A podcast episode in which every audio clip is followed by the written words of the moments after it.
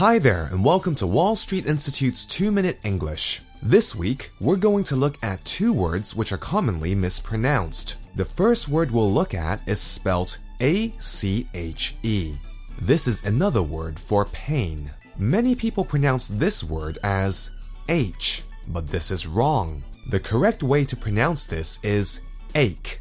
Even though the word has the alphabet H in it, there isn't an H sound.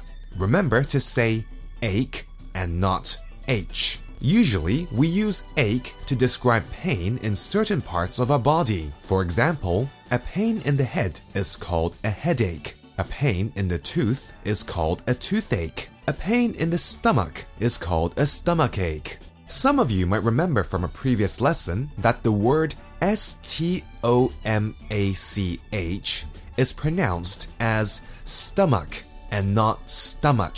So, when you add ache to stomach, it becomes stomachache. The second word we'll look at today is a household appliance that is more common in Western countries than in Hong Kong. A household appliance is a machine that helps with housework, such as a fridge, an air conditioner, a vacuum cleaner, etc.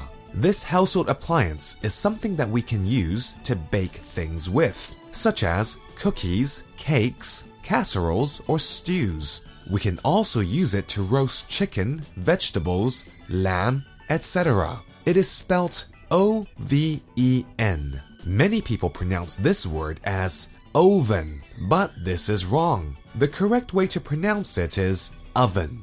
So, just to recap, A C H E is pronounced ache, and O V E N is pronounced oven.